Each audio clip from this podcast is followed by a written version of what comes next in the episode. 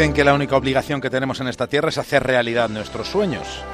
Cada botella de Ramón Bilbao esconde en su interior uno que espera ser descubierto. ¿Te atreves?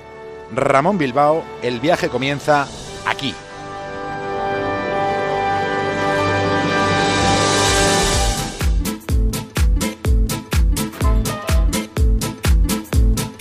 Emprendemos viaje desde una estación de radio que tenemos dentro de un faro en el Cantábrico. Así que lo siguiente en la brújula es una conexión con Punta Norte, con Javier Cancho, y en el capítulo de hoy, el día después del día de...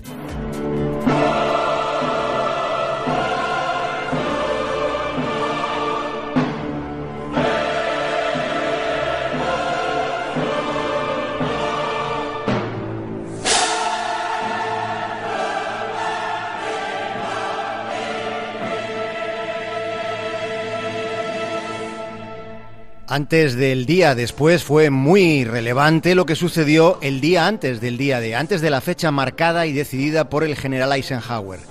Las primeras avanzadillas sobre territorio enemigo fueron las de comandantes de la 22 Compañía Independiente de Paracaidistas de la Sexta División Aerotransportada Británica.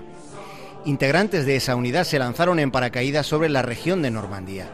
Aquella misión, antes del día D, consistía en marcar zonas de aterrizaje. Aquellos fueron los primeros soldados aliados que pusieron pie en tierra en la Francia ocupada por Hitler.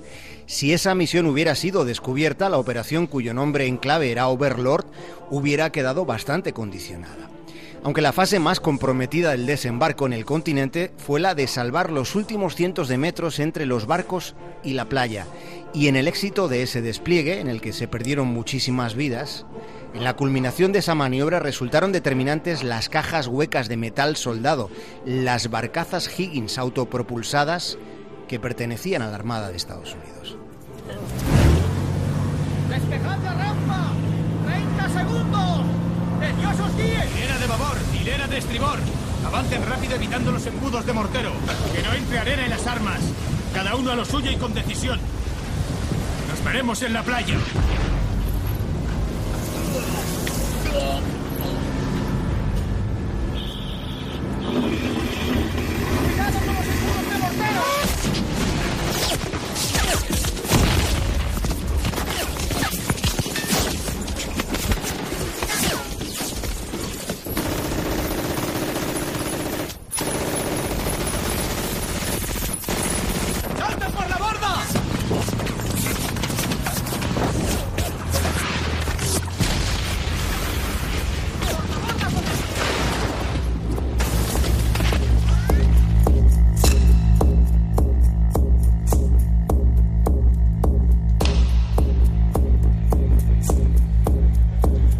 Fue una operación militar anfibia, la más grande de la historia. Fueron más de 5.000 embarcaciones y cerca de 4.200 aviones de transporte los que se emplearon en ese asalto, apoyados por 2.300 aviones de combate y decenas de barcos de guerra.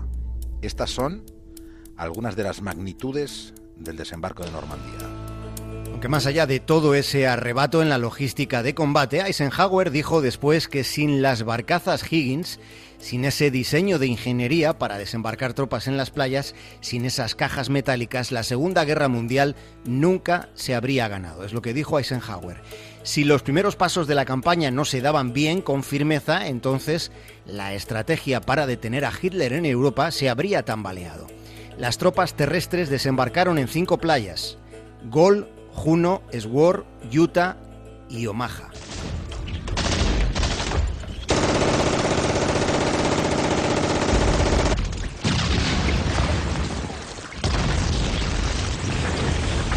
Fue así como se abrió la vía para comenzar con el avance hacia el interior de Francia.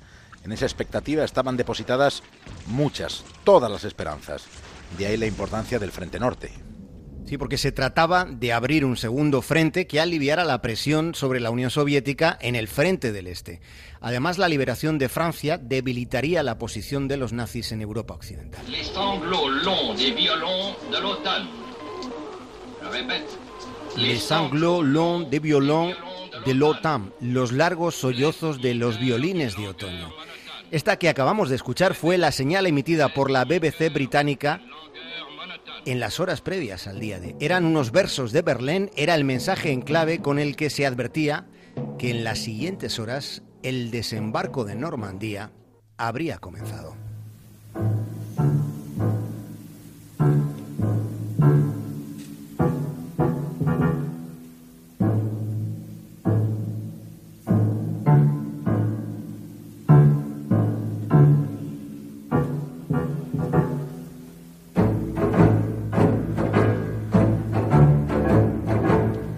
Cuando contamos en un capítulo de Punta Norte la historia del agente Garbo, el español que engañó a Hitler, algo mencionamos entonces del repertorio de trucos militares que se emplearon para que los nazis no supieran dónde iba a ser la ofensiva. Los estrategas aliados utilizaron un, in- un intrincado muestrario de artimañas para que el alto mando germano pensase que el ataque iba a ser por el paso de Calais, que además representaba la ruta más corta entre el Reino Unido y Francia. Y para que esa engañifa fuera lo más digerible posible, se crearon hasta campos militares falsos que fueron visitados incluso por uno de los militares estadounidenses más respetados por los alemanes, que era el general Patton. Mientras que en el lado alemán, el mariscal Rommel fue de los pocos que insistió en que la ofensiva llegaría por Normandía. Sin embargo, Hitler no fue de esa opinión y esa falta de criterio resultó determinante en el desenlace definitivo de la Segunda Guerra Mundial, aunque desde luego no todo se dirimiera aquel 6 de junio del 44.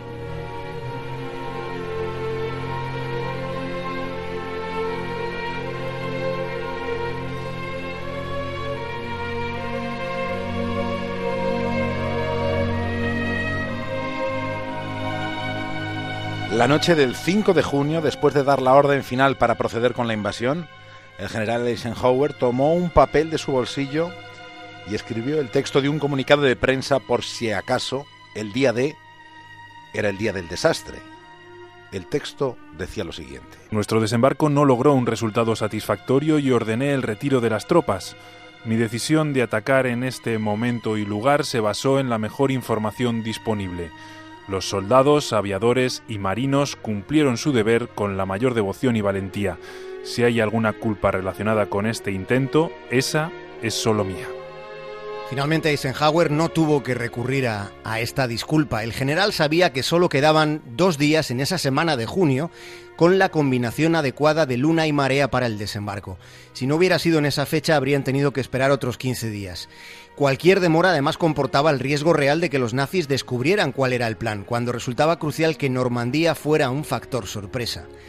Las maniobras de distracción fueron tan eficaces que cuando comenzó el desembarco, Hitler estaba convencido de que se trataba solo de un señuelo, reteniendo tropas defensivas que de haber sido movilizadas antes, probablemente habrían inclinado la balanza de esta batalla hacia los nazis. El vector estratégico, por tanto, resultó definitivo.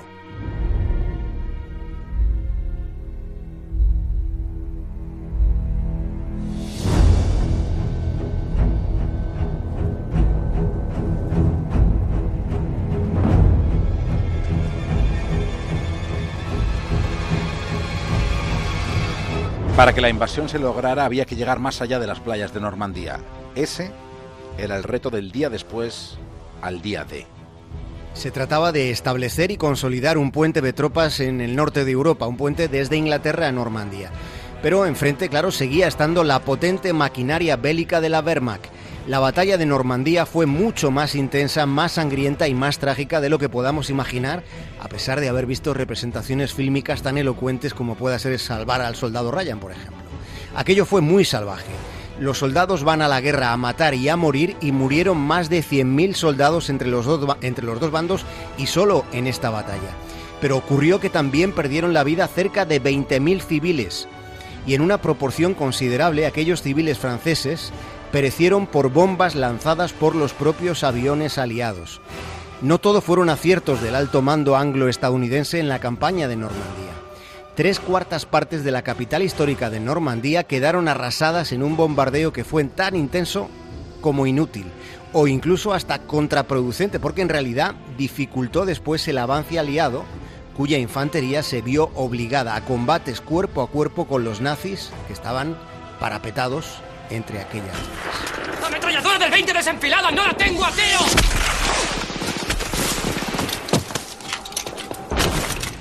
¡Viene un Panzer! ¡Parker! ¡Blanco a las 8 abajo! ¡Joder! ¡Dios, dame fuerzas! ¿Yo también? ¡No me queda munición!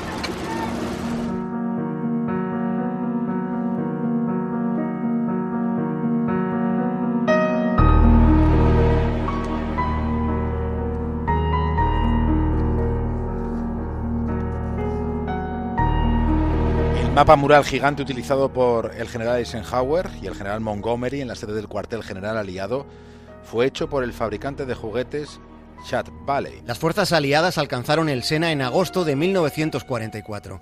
París fue liberado y los nazis expulsados del noroeste de Francia.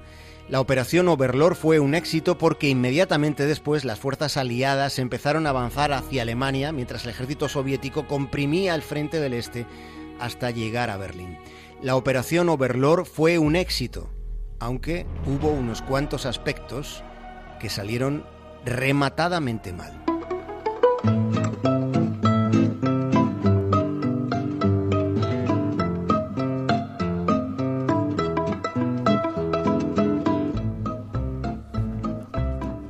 Hasta mañana en Segovia, Javier Cancho. Hasta mañana, David del Cura.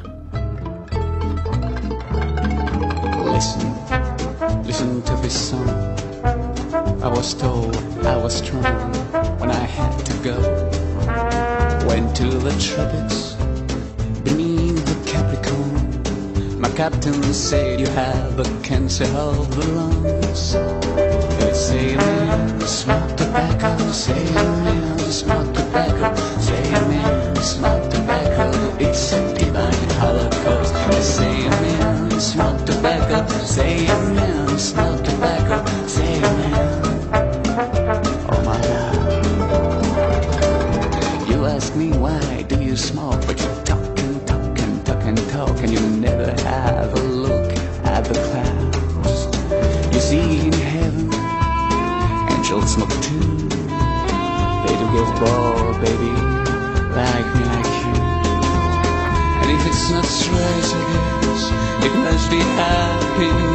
That make them sing those loveliest ways.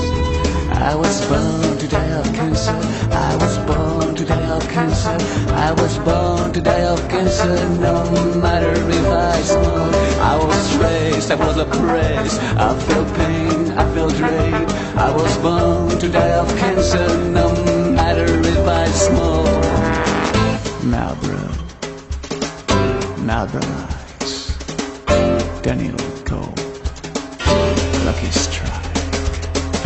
Camel Bling, Crevenade, Full was blown. And some edges. Oh, you tell me it's suicide. It's true, we don't have so much time to start a cure